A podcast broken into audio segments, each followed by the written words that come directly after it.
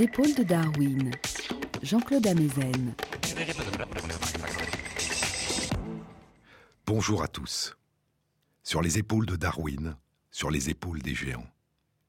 Se tenir sur les épaules des géants et voir plus loin, voir dans l'invisible, à travers l'espace et à travers le temps. Qu'est-ce que le temps? Qu'est-ce que le temps? demande Saint Augustin. Et comment ces deux temps, le passé et l'avenir, peuvent-ils exister, puisque le passé n'est plus et que l'avenir n'est pas encore?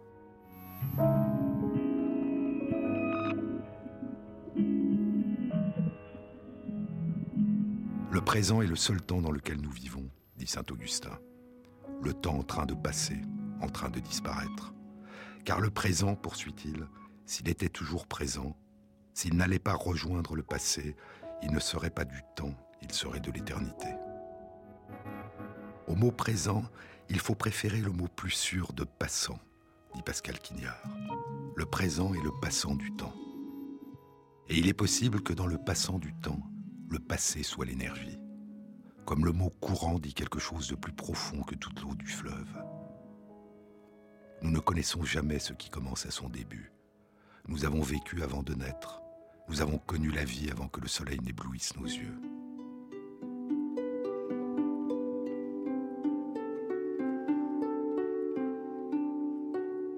Han Yu naquit en l'an 768, poursuit Quignard. Un jour, il déploya les cinq doigts de sa main. Il dit énigmatiquement qu'il avait encore entre chacun de ses doigts l'ombre de la première aube. Retrouver l'aube partout, partout, partout, c'est une façon de vivre. Reconstituer la naissance dans tout automne, faire ressurgir l'éruption de la première fois car il n'en est pas d'autre. Naître.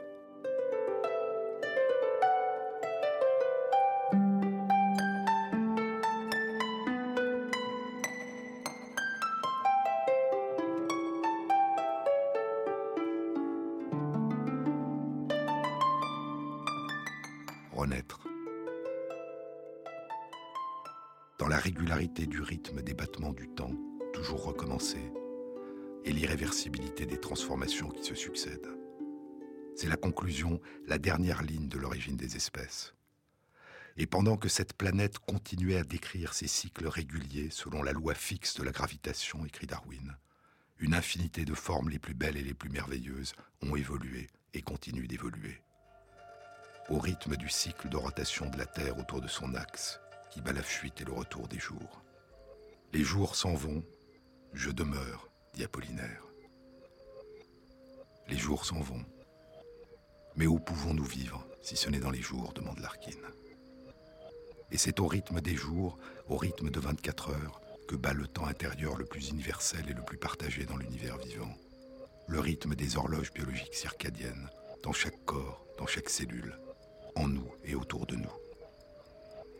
Des horloges biologiques constituées de composants différents, fabriqués à partir de gènes différents, mais qui partagent toute une architecture semblable, un même mécanisme, un même moteur interne, qui leur permettent d'osciller de manière autonome au rythme des jours, y compris lorsque l'organisme est plongé dans une obscurité permanente. Comment ces horloges ont-elles pu apparaître et se propager au long de l'évolution du vivant?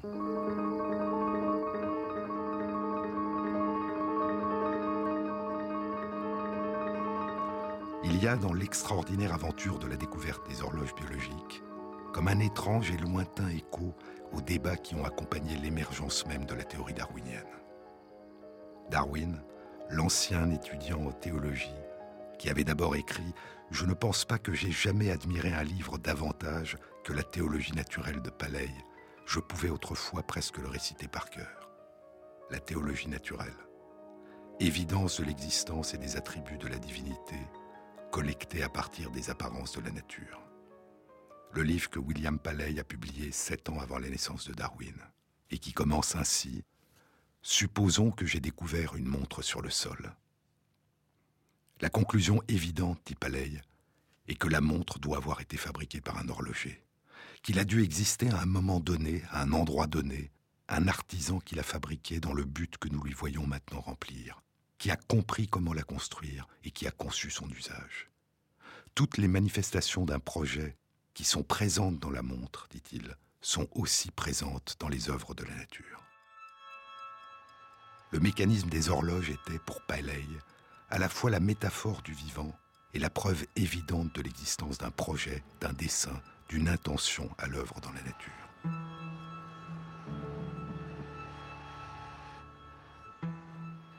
Qu'aurait pensé Paley s'il avait pu découvrir les horloges biologiques qui battent les jours au cœur même du monde vivant?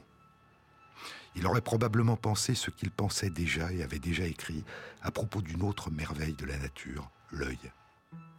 La preuve que l'œil a été créé pour voir est exactement de même nature que la preuve qui permet de démontrer que le télescope a été créé pour aider l'œil à voir. Et un demi-siècle plus tard, dans l'origine des espèces, Darwin répond à Paley. Que l'œil, avec tous ses raffinements permettant l'ajustement de la focalisation de la vision à différentes distances, permettant l'entrée de différentes quantités de lumière et la correction des aberrations sphériques et chromatiques, que l'œil ait pu être formé par la sélection naturelle, semble, je le confesse librement, absurde au plus haut degré. Mais la raison me dit que s'il peut être montré, qu'il existe de nombreuses gradations qui peuvent faire émerger à partir d'un œil simple et imparfait un œil complexe. Chaque degré d'évolution étant utile à l'être vivant qui le possède, ce qui est certainement le cas. Si de plus, il arrive que l'œil varie et que les variations soient héritées, ce qui est vraisemblablement le cas. Et si de telles variations s'avèrent utiles à un quelconque être vivant durant les conditions changeantes de sa vie dans des environnements changeants, alors la difficulté de croire qu'un œil parfait et complexe puisse être formé par la sélection naturelle, bien qu'insupportable à notre imagination, ne devrait pas être considérée comme incompatible avec ma théorie. Remplaçons dans ce raisonnement de Darwin le mot œil par le mot horloge, par l'expression horloge interne, horloge biologique. S'il existe des mécanismes permettant de faire émerger à partir d'une horloge rudimentaire une horloge complexe, s'il arrive que l'horloge varie que les variations soient héréditaires, et si de telles variations s'avèrent utiles à un être vivant, alors la difficulté de croire qu'une horloge interne complexe ait pu émerger au cours de l'évolution ne devrait pas être considérée comme incompatible avec ma théorie.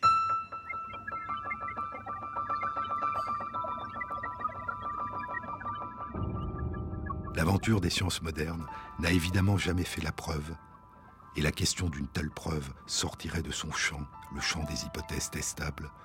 L'aventure des sciences modernes n'a jamais fait la preuve d'une absence de tout projet, de toute finalité, de toute intentionnalité à l'œuvre dans l'univers.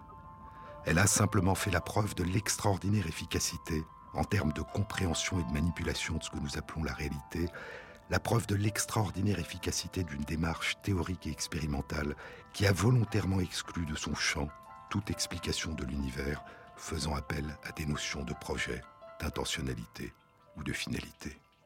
Une démarche qui a laissé à la métaphysique la question pourquoi, pourquoi, dans quel but, et qui s'est consacrée à une question beaucoup plus modeste, comment?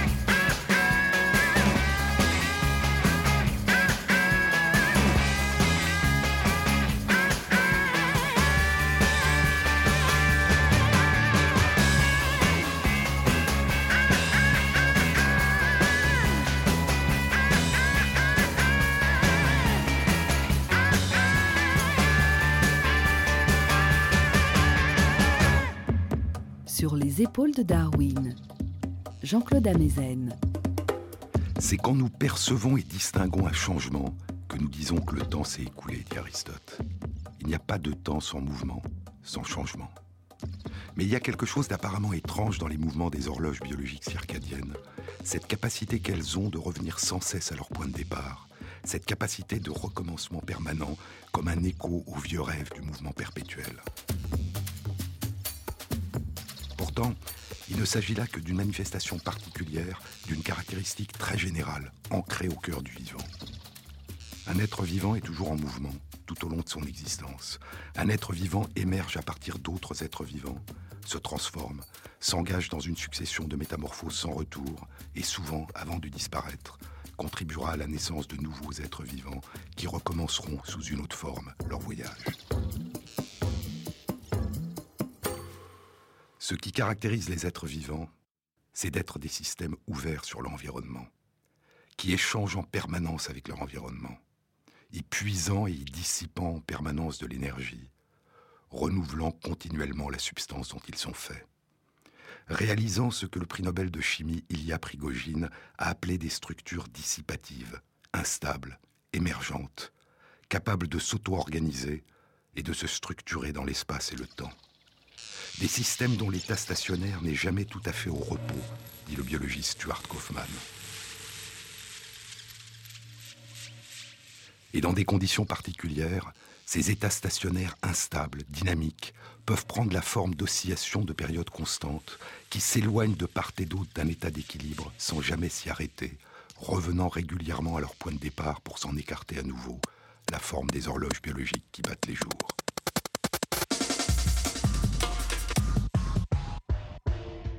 Souvenez-vous, je vous en ai déjà parlé. Un composé fabriqué par une cellule, appelons-le l'activateur, a la capacité d'exercer une action sur lui-même, de s'auto-amplifier, s'envolant de plus en plus vite vers un maximum. Mais l'activateur induit aussi la production d'un inhibiteur qui s'envole lui aussi de plus en plus vite, poursuivant l'activateur comme une ombre et passant lui aussi un peu plus tard par un maximum. Comme une ombre qui suit la lumière et qui l'efface. Faisant chuter de plus en plus vite l'activateur, qui atteint alors un minimum. Mais cette chute de l'activateur entraîne aussi avec elle la chute de l'inhibiteur, qui passe à son tour par un minimum. L'ombre qui efface la lumière disparaît avec la lumière.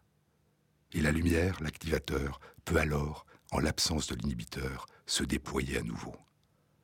Et ainsi, 24 heures après le début du cycle, l'activateur recommence à s'envoler, débutant un nouveau cycle de 24 heures.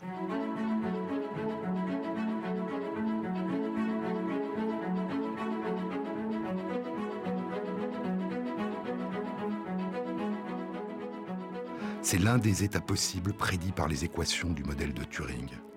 C'est le modèle minimal d'une horloge biologique qui permet de produire des oscillations spontanées qui se maintiennent avec une périodicité constante.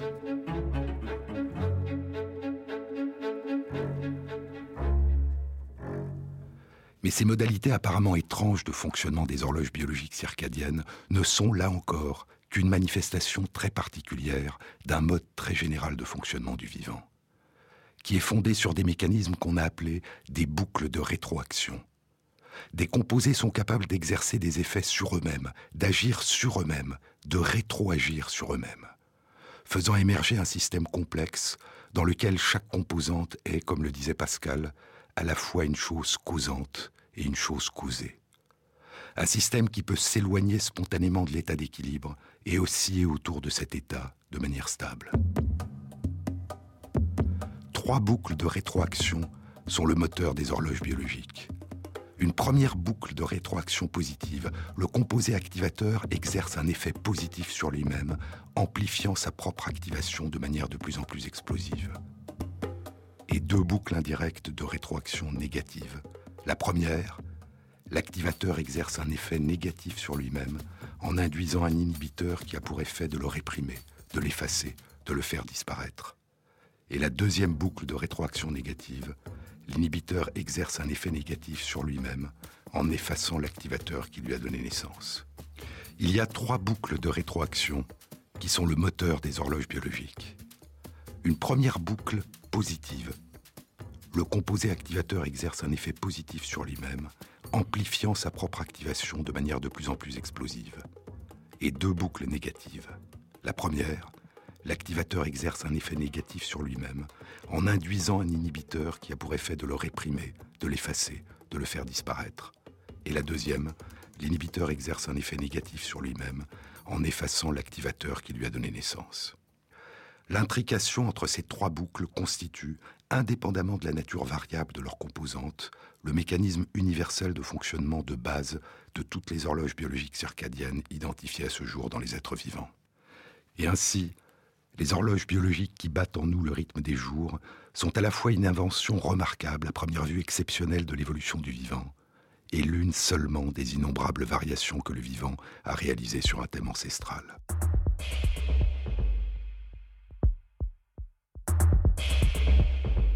Il y a une autre caractéristique qui peut paraître étrange des horloges biologiques circadiennes. Aucun des composants de l'horloge n'a à lui seul la capacité de faire battre régulièrement le temps. C'est à partir des interactions entre les différents composants qu'émerge cette propriété, faire battre régulièrement un temps interne au rythme des jours. C'est une propriété globale du système, une propriété émergente, une propriété d'auto-organisation.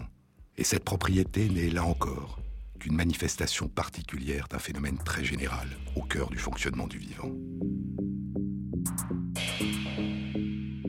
Les composants et les conditions particulières de leurs interactions, qui permettent aux horloges biologiques de battre continuellement dans chaque cellule avec une périodicité constante, ont émergé et se sont propagés au cours de l'évolution dans les différentes branches de l'univers vivant. Comme si la capacité de battre un temps intérieur à un rythme régulier avait constitué un avantage essentiel en termes d'adaptation pour tous les êtres vivants. Jean-Claude Amezen sur France Inter. C'est trop comme vu d'ici, tout ce que j'ai quitté me fait soudain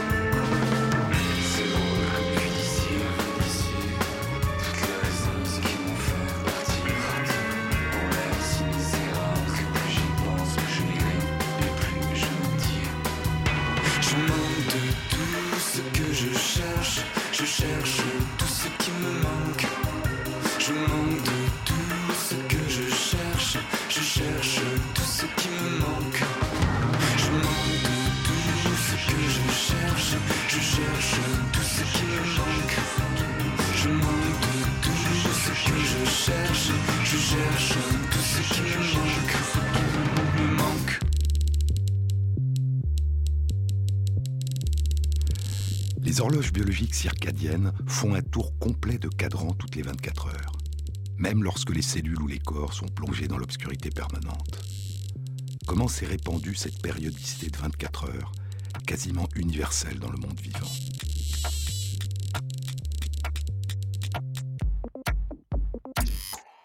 Les travaux fondateurs publiés il y a 40 ans par Seymour Benzer et Ron Konopka, dont je vous ai parlé la semaine dernière, révélaient qu'une mutation spontanée d'un seul gène, qu'ils ont nommé père pour période, suffisait à modifier de manière radicale, dans les cellules de la petite mouche du vinaigre, l'une des caractéristiques essentielles de son horloge circadienne interne, la période de 24 heures de ses oscillations. Certaines mutations dans ce gène avaient pour effet de raccourcir la période de l'horloge à 19 heures, et d'autres mutations dans le même gène avaient pour effet de le rallonger à 28 heures. Et ces mutations se transmettaient de manière héréditaire à la descendance. Lorsque ces petites mouches étaient plongées dans l'obscurité permanente, sans aucune indication sur l'alternance lumière-obscurité de notre horloge céleste, elles vivaient au rythme quotidien du temps battu par leur horloge interne, un tour complet de cadran toutes les 19 heures, ou un tour de cadran complet toutes les 28 heures. Et il y avait aussi d'autres mutations du gène période dont l'effet était de rendre l'horloge interne arythmique, battant sans aucune régularité. La découverte de Benzer et Konopka révélait pour la première fois la nature moléculaire jusque-là inconnue des horloges circadiennes. Mais elle révélait aussi que des variations génétiques héréditaires pouvaient, au cours de l'évolution du vivant, avoir fait continuellement émerger des horloges internes de périodes différentes de la période habituelle de 24 heures. 30 ans passeront, des horloges circadiennes fonctionnant sur les mêmes principes seront découvertes dans les cellules de tous les animaux, de toutes les plantes et de certaines bactéries. Et des travaux suggéreront que ces horloges sont apparues au moins quatre fois, de manière indépendante, au cours de l'évolution dans des branches très distantes du buisson du vivant. Et une question commence à être posée qui renvoie à la dernière ligne de l'origine des espèces. Pendant que cette planète continuait à décrire ses cycles réguliers selon la loi fixe de la gravitation, écrivait Darwin, une infinité de formes les plus belles et les plus merveilleuses ont évolué et continuent d'évoluer. Pouvait-on envisager que la concordance entre la période des horloges biologiques qui battent le temps intérieur du vivant et la période des horloges célestes qui battent les jours a pu constituer un avantage adaptatif tel qu'il a pu faire converger au cours de l'évolution les horloges biologiques vers des oscillations internes d'une période de 24 heures?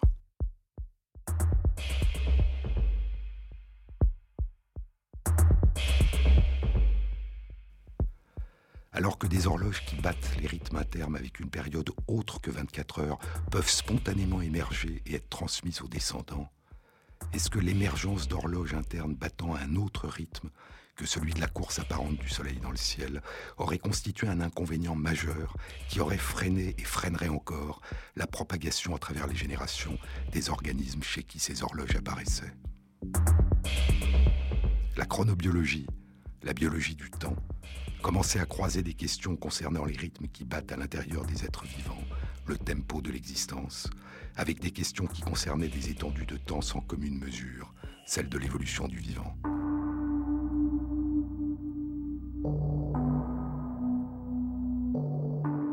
En dehors du caractère quasiment constant de leur période d'environ 24 heures, les horloges biologiques circadiennes partagent deux autres propriétés essentielles. L'une de ces propriétés est leur capacité à compenser les variations de température. La plupart des réactions biologiques qui ont lieu à l'intérieur des cellules et des corps s'accélèrent quand la température augmente et se ralentissent quand la température diminue. Les horloges biologiques circadiennes sont une exception. Elles n'accélèrent pas le rythme de leurs oscillations quand la température interne des cellules et du corps augmente et ne le diminuent pas quand la température diminue. Cette propriété est l'une des causes de la robustesse de ces horloges, de la résistance de leur période aux fluctuations permanentes de leur environnement. Mais résistance au changement de l'environnement ne signifie pas déconnexion par rapport à l'environnement. Et une autre propriété universelle de ces horloges circadiennes est leur capacité de se mettre en phase avec une composante de l'environnement extérieur, de synchroniser leur cycle interne de 24 heures avec, c'est l'élément le plus fréquent mais pas le seul, avec la lumière, le cycle d'alternance des journées et des nuits. Elles se remettent à l'heure céleste. C'est de cette manière que les êtres vivants peuvent entrer en résonance avec les variations régulières de leur environnement, au long du jour et de la nuit, et s'y adapter. C'est ce que nous faisons nous-mêmes quand nos voyages nous font changer de fuseau horaire. Nous synchronisons, nous réglons instantanément notre montre sur l'heure locale. Mais le décalage horaire que nous ressentons dans notre corps, c'est le temps qu'il faut à l'ensemble des différentes horloges de notre corps pour se mettre en phase avec l'alternance locale de lumière et d'obscurité. Cette alternance qui détermine en nous, au long des 24 heures, l'alternance des périodes de veille et de sommeil, d'activité et de repos, de prise de repas. Ce temps de mise en phase de nos horloges internes est en moyenne d'un jour pour un décalage horaire d'une heure, d'environ une semaine pour un décalage horaire de 6 heures. Et parmi toutes les horloges circadiennes qui battent dans chacune de nos cellules, il y en a une qui joue le rôle principal dans notre synchronisation à la lumière, à l'alternance jour-nuit. Elle est située dans une région de la partie inférieure de notre cerveau, l'hypothalamus, qui joue un rôle majeur dans la libération de nombreuses hormones à travers notre corps. Plus précisément, cette horloge est localisée dans deux petits noyaux de l'hypothalamus, les noyaux suprachiasmatiques. Chacun de ces deux petits noyaux contient environ 10 000 cellules nerveuses dans lesquelles bat, comme dans toutes les cellules de notre corps, une horloge circadienne interne. Mais ces cellules nerveuses ont des propriétés particulières. Elles libèrent chacune des influx nerveux électriques, rythmiques, qui vont faire émerger dans ces deux petits noyaux une horloge collective dont l'intensité de l'activité est maximale durant la journée, minimale durant la nuit, faisant battre cette horloge collective avec une période de 24 heures. Et bien que cette horloge collective soit plongée dans l'obscurité permanente de notre cerveau, elle a la capacité de se synchroniser à la lumière.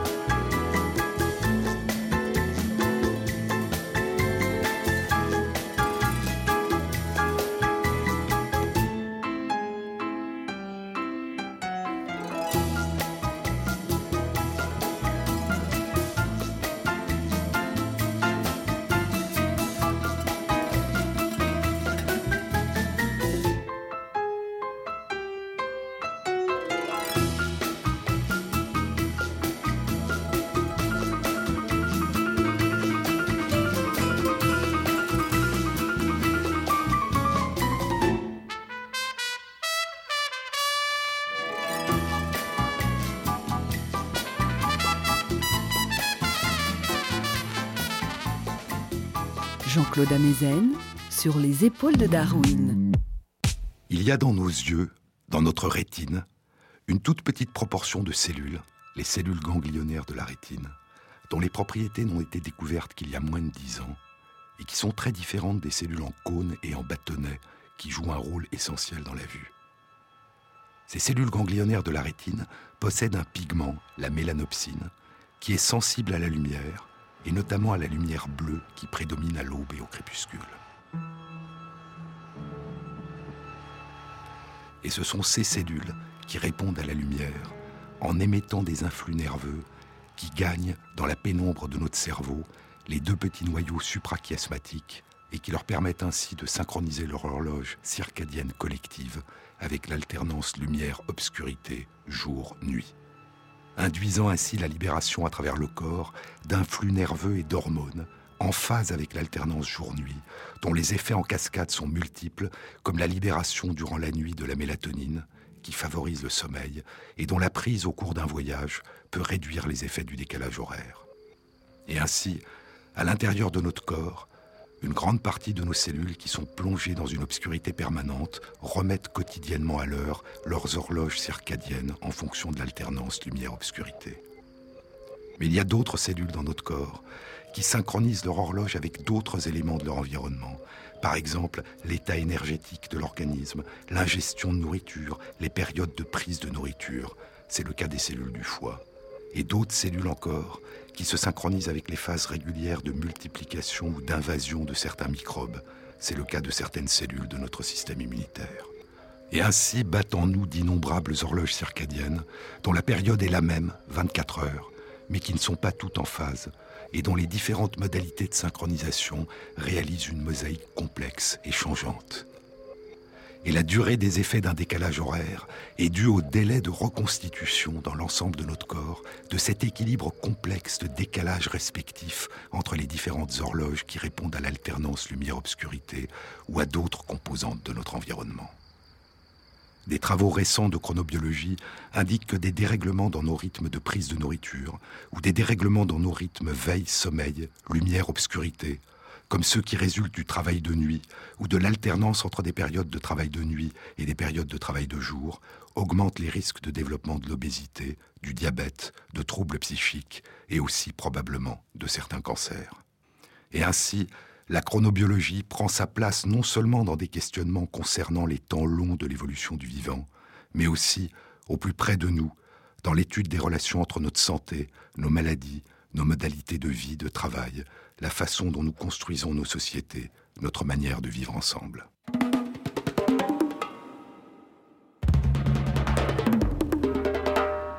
Mais revenons à l'évolution du vivant.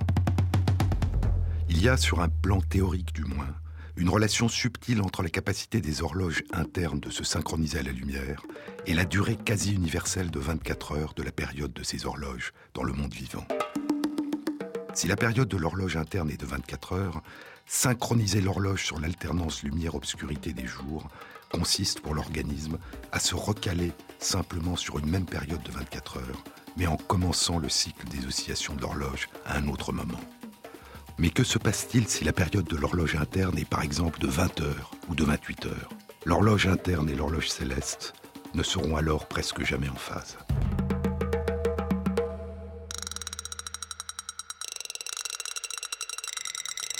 Resynchroniser quotidiennement ces horloges internes à partir de la lumière représente pour ces organismes l'équivalent d'une succession quasi quotidienne de décalage horaire les horloges internes ne cessent d'interrompre le cycle de leurs oscillations pour les faire redémarrer en un point toujours nouveau. Et la synchronisation à la lumière se fait constamment au prix d'un déséquilibre du cycle des oscillations du temps intérieur.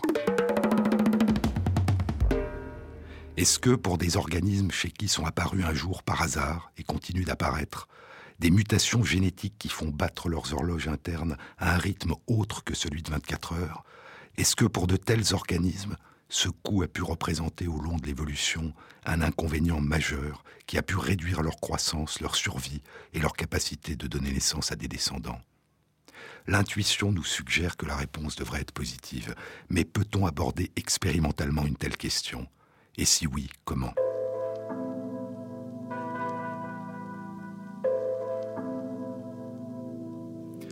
Il rêva d'une longue partie d'échecs, écrit Borges. Il rêva d'une longue partie d'échecs. Elle n'était pas disputée par deux personnes, mais par deux familles. La partie avait été commencée depuis des siècles. Nul n'était capable d'en nommer l'enjeu, mais on murmurait qu'il était énorme. Une telle partie s'était-elle jouée depuis des siècles, des millions d'années, des centaines de millions d'années, une telle partie se joue-t-elle encore aujourd'hui dans chaque espèce vivante, entre les organismes qui naissent avec des horloges circadiennes qui battent sur un rythme de 24 heures et les organismes qui naissent avec des horloges qui battent à un autre rythme? L'une des réponses à cette question a été apportée il y a six ans par une recherche publiée dans la revue Science. Les chercheurs avaient fait disputer une partie de ce type par des plantes.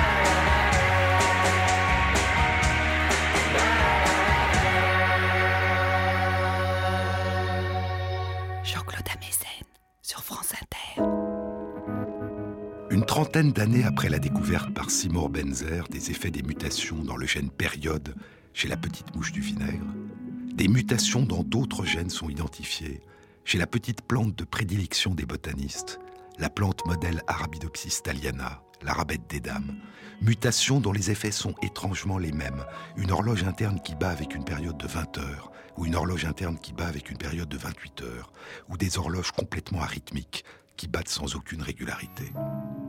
Et ces horloges mutantes conservent, à part l'horloge arythmique, les caractéristiques essentielles des horloges habituelles. Leur périodicité ne se modifie pas en réponse au changement de température, et ces horloges se synchronisent à la lumière. La seule différence avec les horloges habituelles est la durée de leur période. La première question que les chercheurs ont posée a été la suivante. Si l'on soumet chacune des plantes, la plante habituelle, et chacune des plantes mutantes, a une succession de cycles artificiels lumière-obscurité dont la période correspond à la période de son horloge interne, la plante sera-t-elle dans un état optimal? Et subira-t-elle des inconvénients si le cycle artificiel lumière-obscurité auquel on la soumet a une période différente de celle de son horloge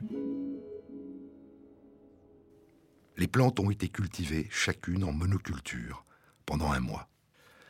Elles étaient soumises chacune à un cycle artificiel d'alternance lumière-obscurité, avec une durée égale des phases de lumière et d'obscurité, l'équivalent de ce qui survient aux équinoxes, au printemps ou en automne. Les plantes étaient soumises durant tout le mois, soit une alternance de 12 heures de lumière suivie de 12 heures d'obscurité, correspondant à une période de 24 heures, celle de l'horloge habituelle, soit durant tout le mois à une alternance de 10 heures de lumière suivie de 10 heures d'obscurité, correspondant à une période de 20 heures, celle de l'horloge mutante à période courte, soit une alternance de 14 heures de lumière suivie de 14 heures d'obscurité, correspondant à une période de 28 heures, celle de l'horloge mutante à période longue. Autrement dit, chaque plante poussait dans un environnement d'alternance de durée égale de lumière et d'obscurité, qui était soit en résonance permanente avec la période de son horloge interne, soit en décalage permanent avec son horloge interne, nécessitant continuellement une resynchronisation à la lumière. Et durant un mois, dans chacune de ces conditions, chaque plante aura reçu au total la même quantité de lumière. La lumière joue un rôle essentiel dans la vie des plantes parce qu'elle tire notamment leur énergie de la lumière par leur activité de photosynthèse.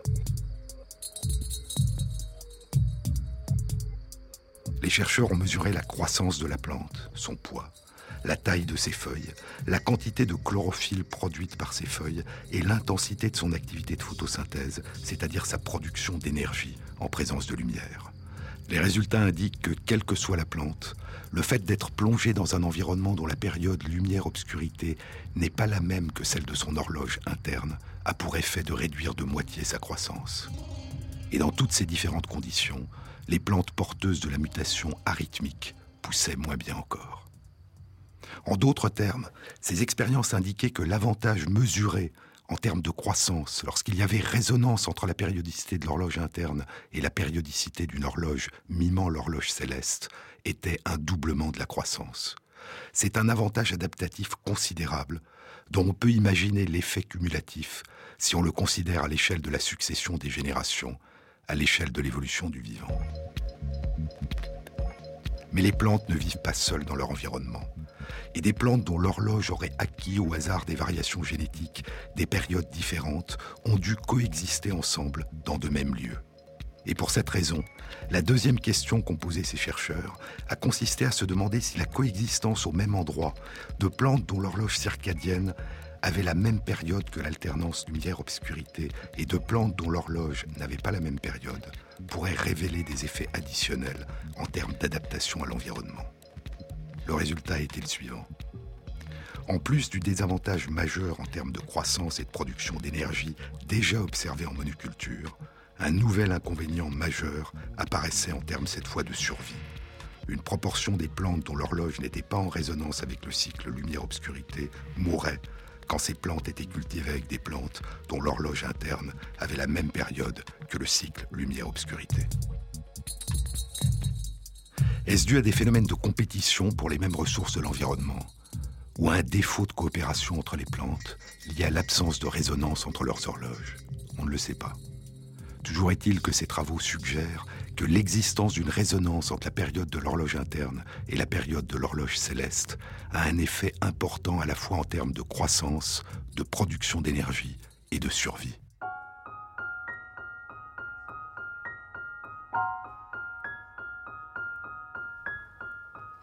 Le soleil qui court sur le monde, j'en suis certain comme de toi, le soleil met la terre au monde, dit Éluard. Et le soleil favorise la survie des plantes dont le rythme interne est le même que celui de la course apparente du soleil autour de notre planète. Ces travaux avaient étudié la survie des plantes et leur capacité à utiliser de manière optimale l'énergie, mais n'avaient pas étudié l'une des données qui joue un rôle essentiel dans l'évolution du vivant, la capacité à avoir des descendants. Mais cette question avait été posée sept ans plus tôt par des chercheurs qui exploraient un organisme plus ancestral que les plantes, une bactérie, une cyanobactérie, qui réalise la photosynthèse et dont les plantes possèdent un lointain descendant devenu symbiotique dans leurs cellules, le chloroplaste, qui leur permet de réaliser la photosynthèse.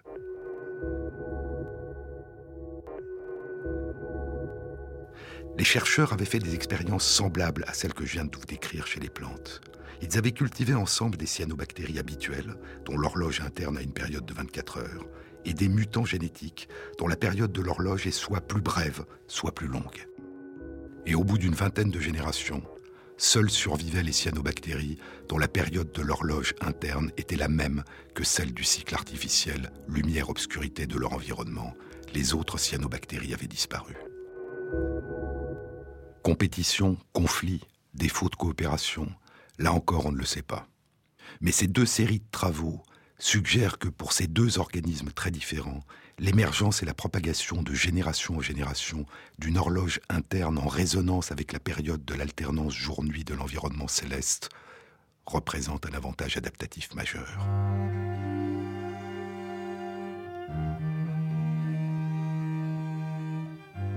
Je levais les yeux, dit Pascal Quignard. Contempler le ciel qui n'est pas vivant. Pour tout ce qui est vivant, c'est contempler le seul aïeul.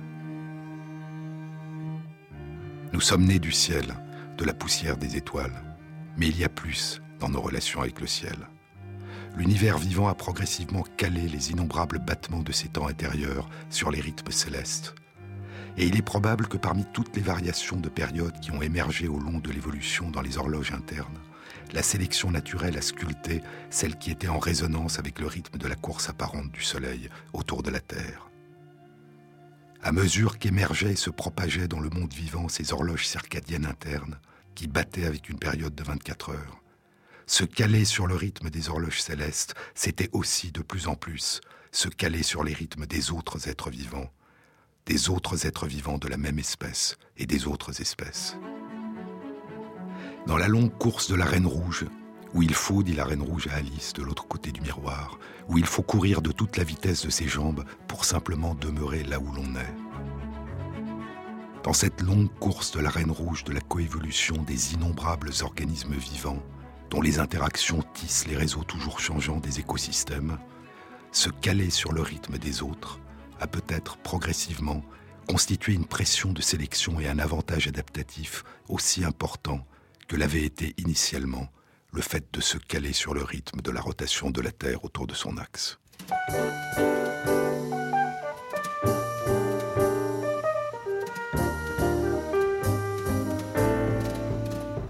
Venez donc chez moi, je vous invite. Il y a de la joie chez moi, c'est merveilleux. À côté des étoiles, j'habite à deux pas du ciel toujours bleu. Je tendrai chez moi votre visite là-haut sous les toits, dans mon logis. Tous les jours je reçois. Venez, venez vite, c'est gentil chez moi. Venez-y.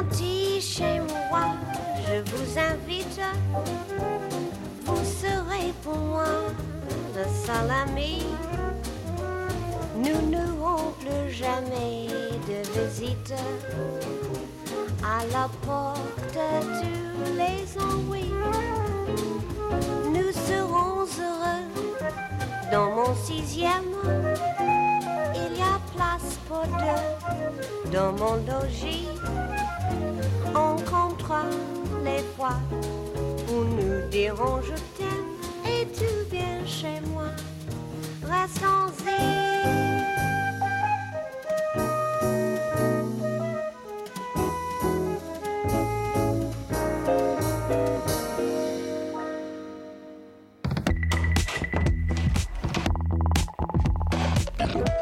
Cette émission a été réalisée par Christophe Imbert, avec Éric Morin à la technique et Thierry Dupin à la programmation musicale. Et merci à Fanny Mailleux qui intègre les références aux articles et aux livres dont je vous ai parlé sur le site de l'émission Sur les épaules de Darwin, franceinter.fr. Bon week-end à tous, à la semaine prochaine.